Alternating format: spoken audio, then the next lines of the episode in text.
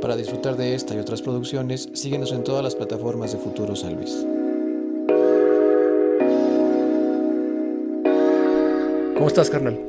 A gusto de estar aquí contigo. ¿Sí? En este lugar, por supuesto. ¿Todo chido? Todo chido. Qué bueno que andes por acá. Gracias. Y también qué chida la banda que decidió dar un clic para checar este contenido. El día de hoy estamos con un pilar de la comunicación acá en el estado, el buen Leocano, con quien consideramos que estamos listos para esta conversación. ¿O no? Por supuesto. ¿Sí? Ahorita, antes de empezar a grabar, estábamos comentando que, pues, aunque te duela un poco la expresión, pero pues desde, la- desde el siglo pasado. No, no me duele, pues es parte de, ¿no? Es parte de. Lo interesante es seguir, ¿no? Continuar. Desde el siglo pasado ha sido formador de un pensamiento creativo en diferentes generaciones, en diferentes exponentes de los medios de comunicación. ¿no? ¿Cómo fue que en sus ayeres hace por los noventas decidiste comenzar con este trayecto? Igual que ustedes, dándonos cuenta que los medios de comunicación realmente no se comprometían con la sociedad y que la sociedad tenía necesidades de contenidos y que había que ofrecerle esos contenidos. Esencialmente es eso, ¿no? En la forma de ese momento, ¿no? En este caso la forma ha cambiado, son 30 años. Sí, en no. 30 años lo- eh, la sociedad ha cambiado. Hay un San Luis Potosí antes y después de las balaceras. Hay un México antes y después de las pandemias. Y las necesidades de consumo han cambiado a partir de ello, ¿no? Aparte, de- digo, a mí lo que me llama mucho la atención es que el estandarte, si se puede llamar de esa manera, o uno de los ejes principales en el, en el proyecto que yo identifico en tu trayectoria, es la cultura. Así es. Porque a final de cuentas creo que la cultura pues es prácticamente lo que nos define como tal, ¿no? Claro, la cultura es la base antropológica de una sociedad. Entonces, eh, si nos vamos a la subcultura, encontramos las formas de expresión que van a definir ese futuro. En este caso, este futuro San Luis. Exacto, sí. Es justamente qué chido que tocas ese punto de las subculturas, ¿no? Porque toda esta parte, ahorita antes de comenzábamos con la grabación, te comentaba que yo considero que pues eres un, un ícono dentro de la guerrilla cultural. Porque a final de cuentas, yo recuerdo que hace 30 años que comenzaste, a 30 años a la distancia, sigues en lo indie.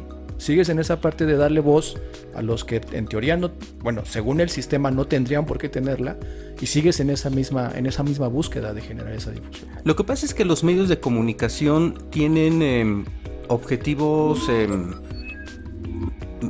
muy limitados, ¿no? Eh, se pretende tener ingresos a partir de, de- de formas muy tradicionales de hacerlo y eso cierra las posibilidades a que la gente joven tenga un espacio, tenga un espacio laboral o tenga una ventana de, de difusión. Eh, y esa, y esa eh, parte de la sociedad joven, o no tan joven a veces, necesita eh, ser expuesta para que otros la conozcan y otros retomen sus ideas o, o sus propuestas, ¿no? Y de eso se ha tratado todo esto, de, de difundirlos, de ponerlos en el foco y decir ahí está. Y eso siempre va a ocurrir. Sí, o sea, sí, eh, podemos hablar de hace 30 años, pero también podemos hablar de hace 60 años, Exacto. pero también podemos hablar de hace 80 años, ¿no? Entonces, siempre hay formas de pensamiento vanguardistas, innovadoras, que precisamente por su juventud van a ser rechazadas por las generaciones eh, eh, más viejas, ¿no? Si tú te vas a un medio de comunicación tradicional en San Luis Potosí, vas a encontrar personas ya desde de cierta edad que ya están en un vicio al momento de trabajar, de trabajar y de trabajar. Y si llega una gente joven, si es que logra entrar, porque hay temas sindicales también que impiden a La veces que entre, ajá, eh, van a ser eh, rechazados y van a ser mal vistos. Fíjate que qué interesante, cuando yo me inicio hace 30 años en los medios de comunicación, así fui visto por un segmento de la sociedad. Mientras otros decían, órale, qué padre lo que está haciendo, y recibí apoyos interesantes y muy importantes. Hoy, Que cabe recalcar que desde un inicio siempre fuiste contestatario. claro, O sea, eso sí, la bandera Claro. siempre estuvo, ¿no? Claro. Y, y, eh, y hoy, a diferencia de antes, pues como ya hay un reconocimiento por la trayectoria, ya hay una credibilidad. Hace 20 años yo no podía, bueno, hace 20 años no, hace, hace, bueno, sí, hace 20 años yo no podía llegar a una universidad de dreadlocks a dar clase. No, Por te iban a ver raro el por, estigma. por, por el momento, ajá, pero hoy no. ¿Por qué? Porque ya te ganaste Ese derecho. ese derecho, ¿no? Y entonces ya te ven de otra manera, dicen, sí, él, eso, e- esa persona quiero que llegue y que forma parte de mi academia, por ejemplo, ¿no? Porque ya saben a lo que vas y ya saben lo que van a aportar, ¿no? Por ejemplo, hablando de una universidad. Exacto. No, porque digo, y también es que volvemos a lo mismo. En 30 años, ¿cuántas cosas no han pasado? ¿No? Digo, para la banda que posiblemente no lo sepa, ahorita todo esto que estamos haciendo, esto de transmitir en internet, esto de generar transmisión de audio, incluso video a través de, alguna página web, pues acá el compa lo tiene desde, desde sus inicios, ¿no? O sea, yo, fuiste los pioneros aquí en San Luis en, en generar una, una radio online, por así decirlo. Sí, había unos, um, um, unos radioescuchas, de hecho, de Radio Universidad, que tenían una página de internet. Ellos estudiaban en el Tecnológico de Monterrey y me invitaron a... Ellos hacían lives perdón, transmitían programas ya grabados o en vivo, pero no había una producción. Entonces me invitan y como a mí siempre me ha gustado la producción, pues entonces es la primera producción, digamos, que se transmite en, en, línea, ¿no? En San Luis Potosí. La primera estación fue, fue esa. Eh, y, el tema de, la, de los lives es que cuando Telcel empieza a liberar sus anchos de banda y tú puedes eh, estar transmitiendo por datos, antes eh, no era muy común que todo mundo pudiera tener acceso a planes de, de, teléfonos, ¿no? Y los datos eran nuevos, eh, pero no era caro hacerlo, ¿no? O sea, era, es como hoy, o sea, dices, sí, me cuesta tanto, bueno, es caro si no estás acostumbrado a que sea parte de, ¿no? De, tus gastos, pero ya cuando estás centrado en eso dices, me sale más barato esto que estar pagando eh, de poquito, Exacto. ¿no? Porque tengo más. Entonces se liberan los anchos de banda de celular y empezamos a hacer transmisiones de las eh, tocadas que teníamos como DJs eh, en vivo, ¿no? Inclusive cambiando de cámaras, ¿no? Eh, una innovación porque la red móvil empezaba. Pero si ya teníamos el equipo, ya teníamos los teléfonos, porque además la tecnología me apasiona. Y si ya tenías todo eso, pues ¿por qué no hacerlo? ¿Por qué no, explotar ese eso, no? Y, todavía deben de estar por ahí, ¿no? Seguramente. Porque te digo, y justo qué chido que tocas ese tema de las, de las tocadas y de, los, de parte del DJ. Porque si no fuera suficiente que llevas este tiempo generando pensamiento creativo en las generaciones, innovando con cuestiones de medios digitales, también yo te considero de los pioneros en la escena electrónica aquí en el estado con el proyecto de Orbe Sonora, que es, tú fuiste fundador de este proyecto. Junto con, con, con, Pablo Rajim, con Brenda Banda y con, con el pelón, que no recuerdo su nombre porque él se, se, se desapareció, eh, se fue a trabajar con su papá más bien su papá fallece y él se dedica a hace cargo del negocio. Del negocio, sí. Entonces, junto con Rajim y con Brenda Banda, que ambos son eh, figuras también en sus áreas en, aquí en San Luis Potosí, eh, decidimos terminar nuestros programas de radio anteriores, juntarnos y hacer uno nuevo, ¿no? Que fue Orbe Sonora, que surge con la idea de crear un contenido para transmitirse por internet. No teníamos los medios para hacerlo por internet, pero fue concebido.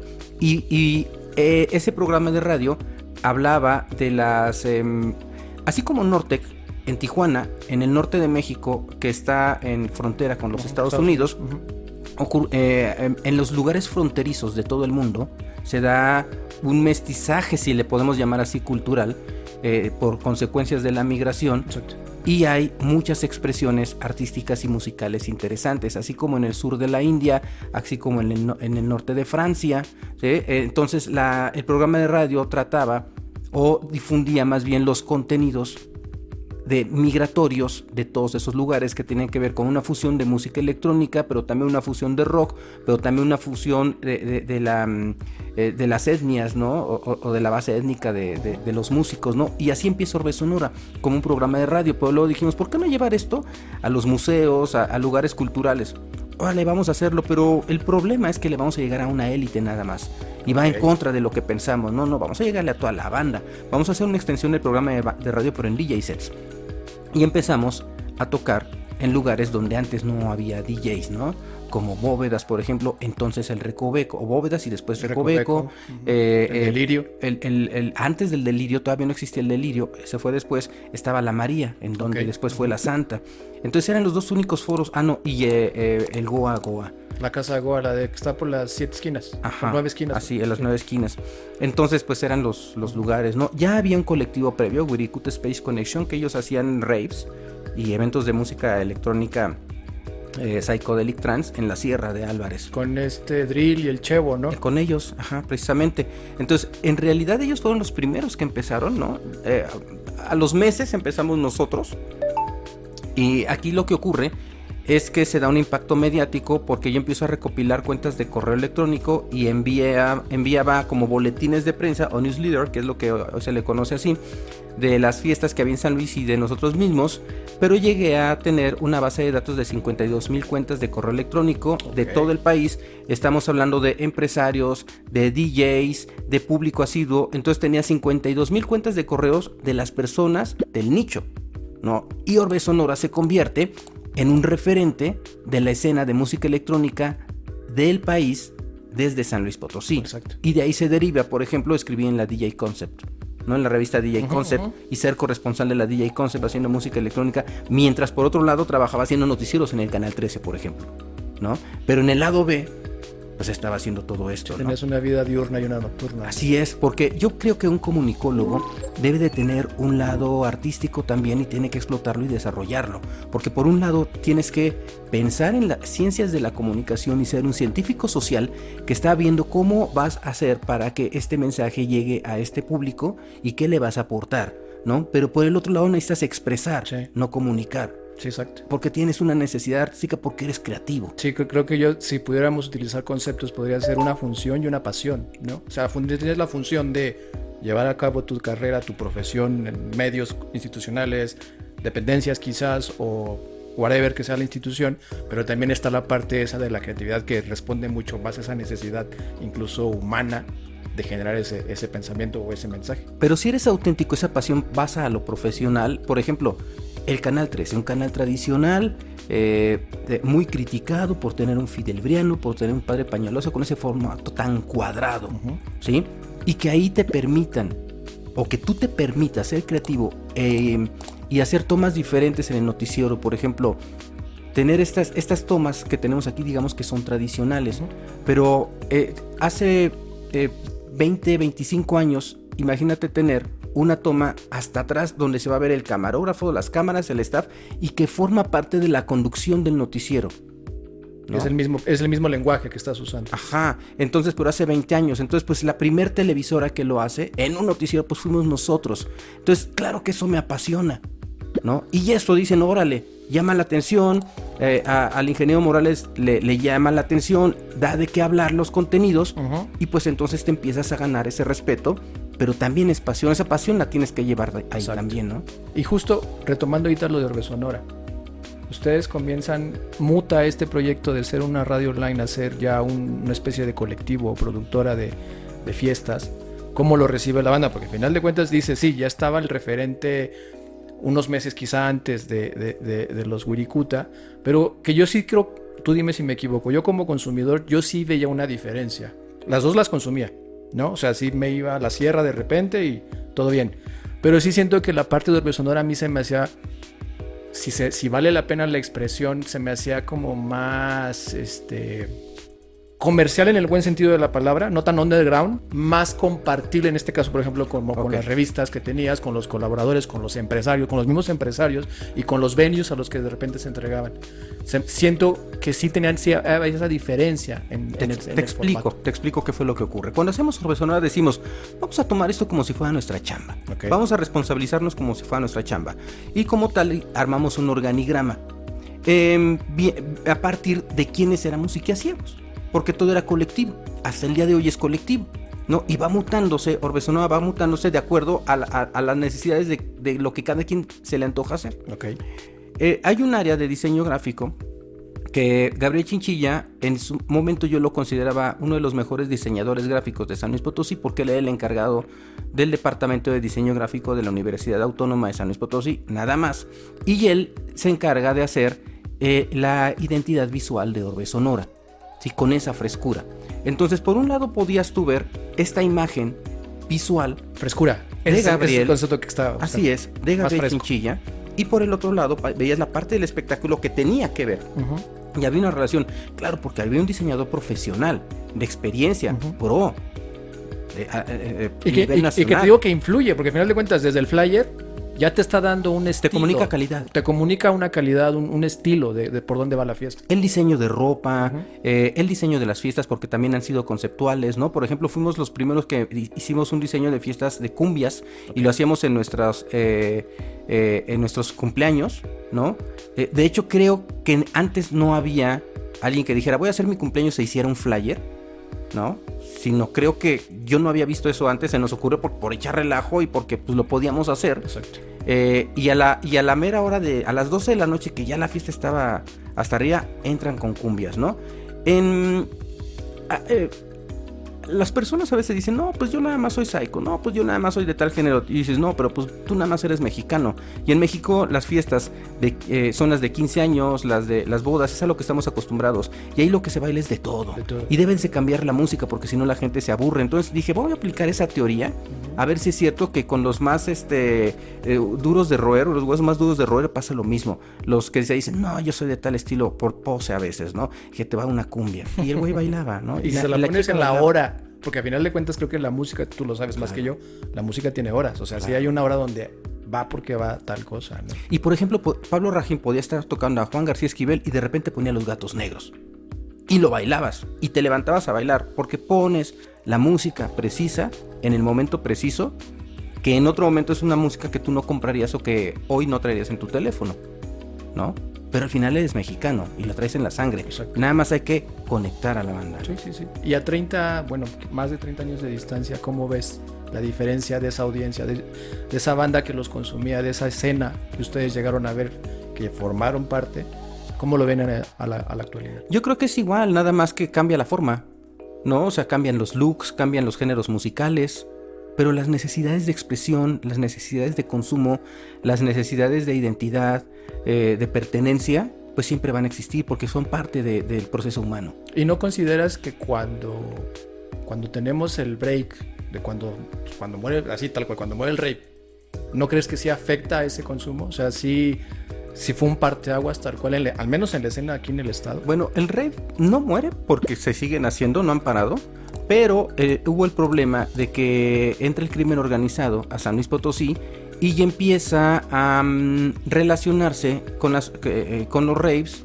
Eh, y, y, hay vínculos ahí medio oscuros que yo eh, como periodista conozco, pero no tengo los, em, las herramientas para hablar de ello Okay. a profundidad.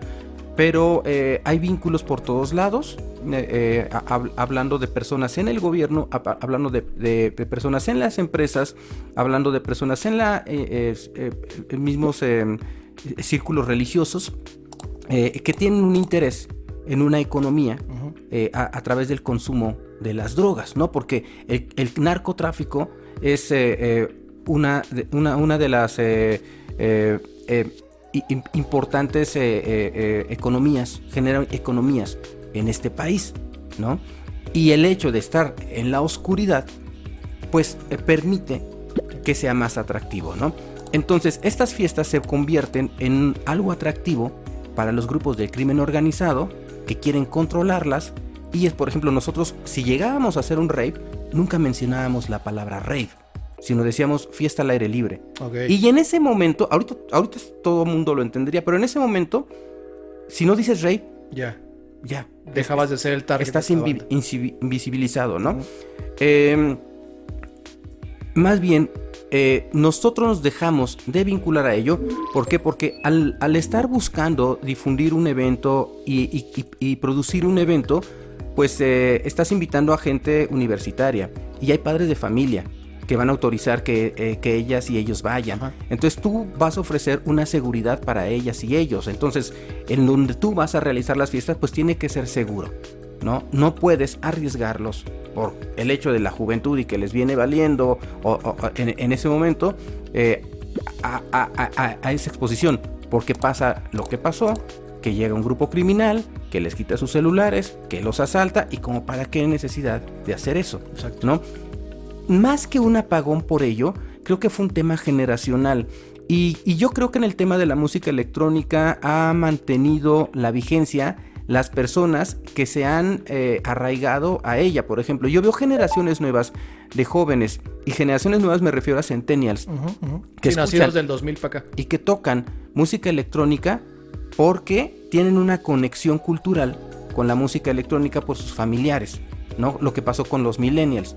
Ellas y ellos son, por ejemplo, Elsa, ¿no? Eh, que es millennial, dices, bueno, ya eh, eh, es de las personas que continúan esta línea y, se mantiene la cultura, ¿no? Como si fuera una estafeta. Así es, y la cultura ahí está.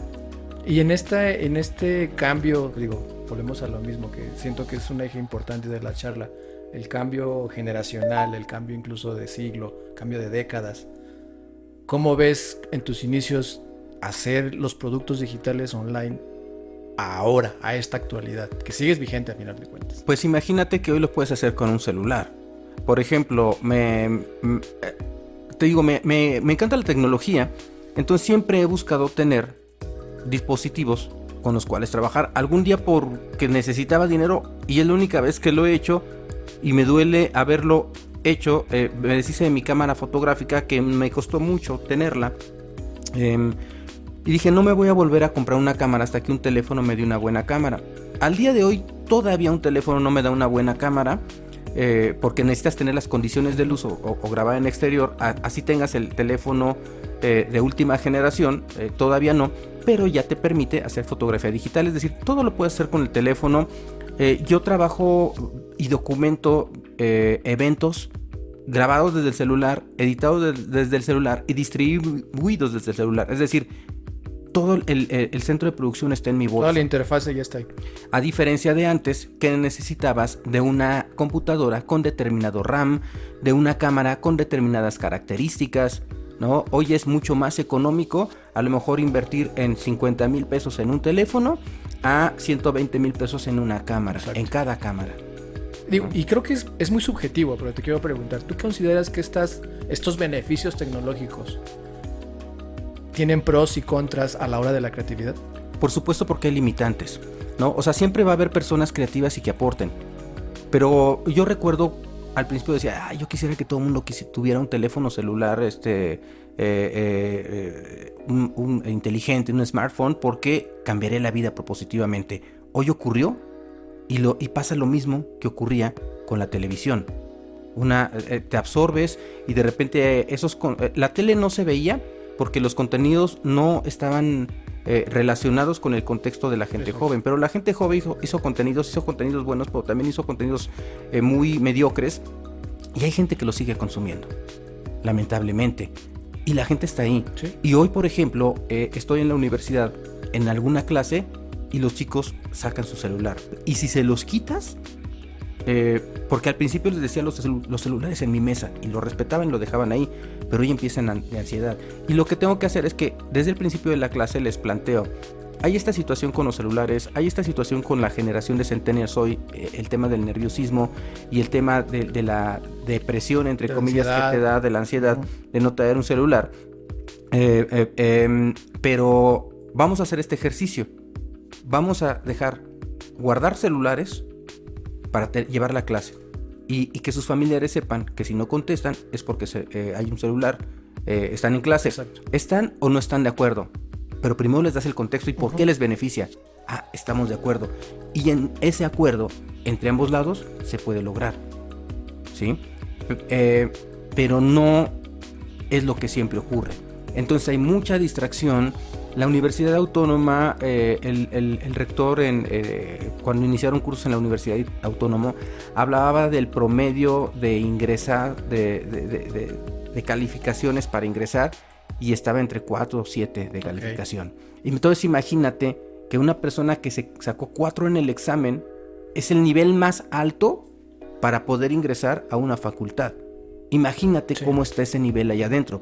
Ahora, ahí va la responsabilidad del académico de decir, ok, estoy en esa realidad, pues me toca subirla. Ya con este contexto, sí, claro. creo que pasa, a eso me pregunta, que pasa mucho, o no más bien, pasa, no digo mucho ni, ni poco, pasa, que muchas veces un contexto de, de facilidades provoca que a lo mejor no te retes a ti mismo o te, pues sí, te estanques o busques, o busques la manera de, de no esforzarte. Yo en alguna entrevista escuchaba que decías que para hacer algo chingón tienes que equivocarte, tienes que hacerlo tres, cuatro, cinco veces. O sea, que cueste.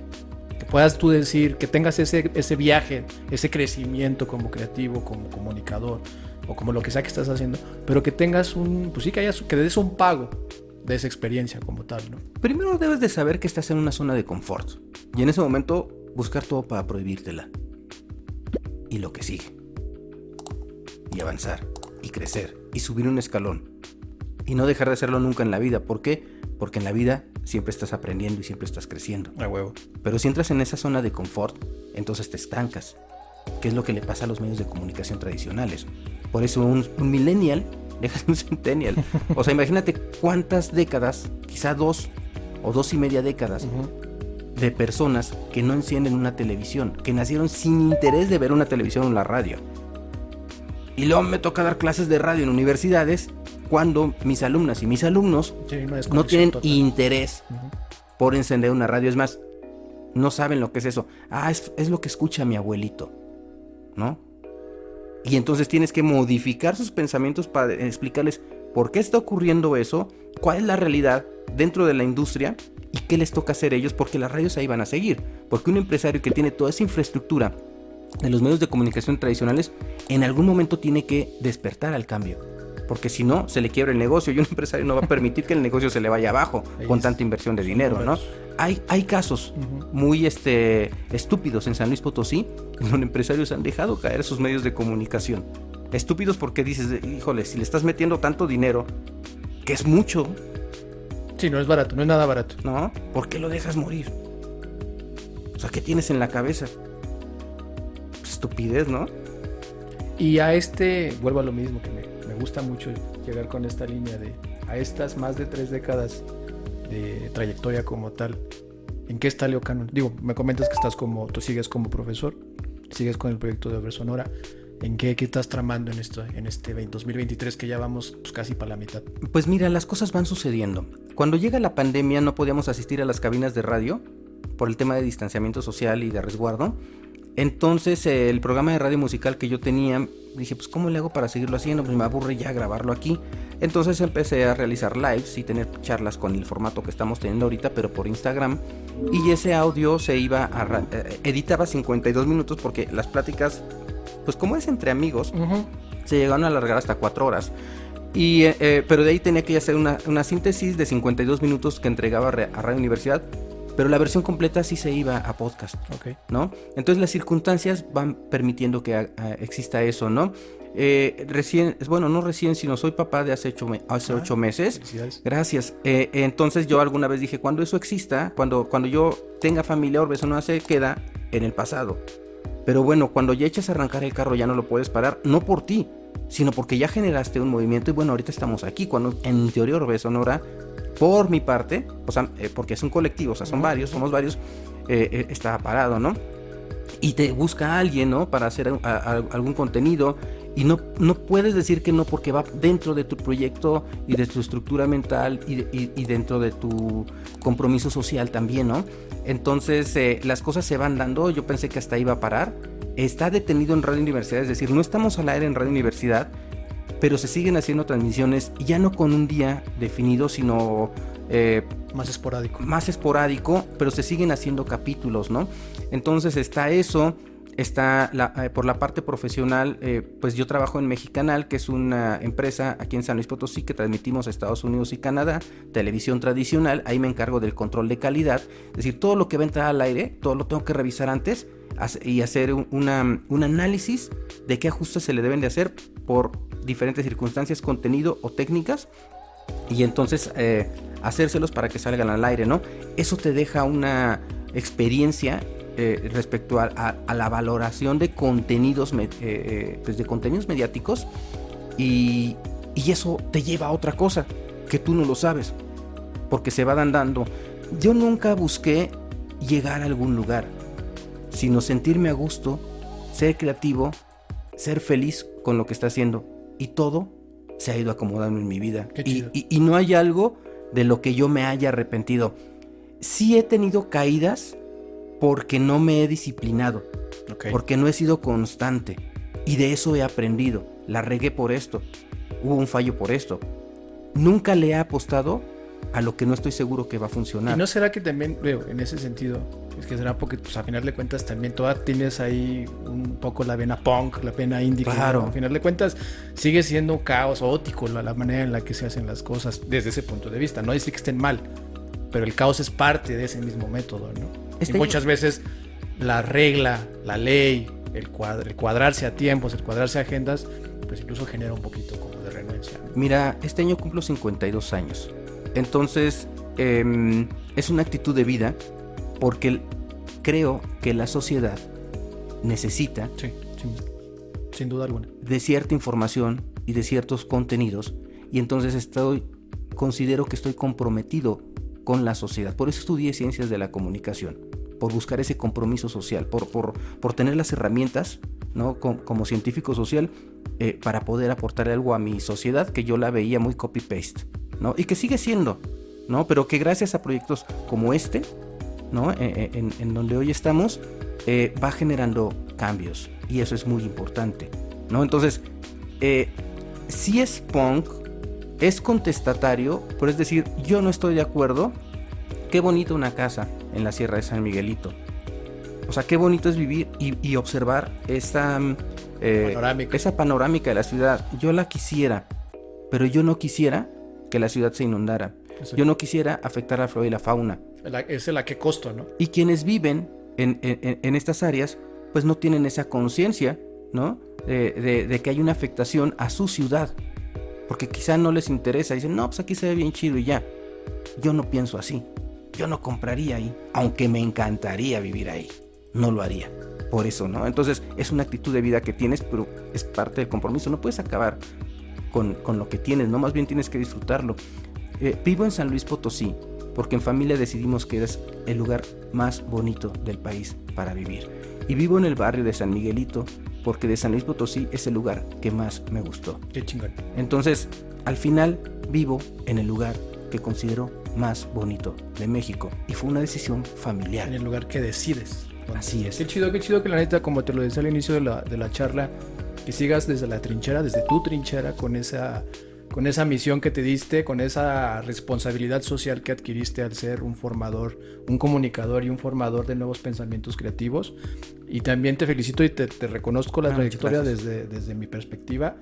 Creo que en algún punto ha funcionado un- como una inspiración también para este tipo de hubs. Este, que yo digo, te, te sigo a Sorbe Sonora desde, tiempos inmemorables.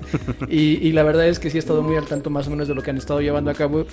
Y justo a ti, cuando comencé con este proyecto, cuando hicimos el- el blueprint, el esquema, recuerdo que te puse a ti como, como un referente. Ah, no, de- este, de qué como para ejemplificar por dónde iba un poco la idea de... Nunca me lo imaginé. Eh, sí, no, la verdad te lo digo en este momento. Órale. Este, y te reconozco bastante. Ay, muchas gracias. No, pues igual, ¿eh? Si la banda quisiera seguir tanto- topando tu, lo que hagas, topándote a ti, ¿dónde te pueden ubicar? Pues como Orbe Sonora.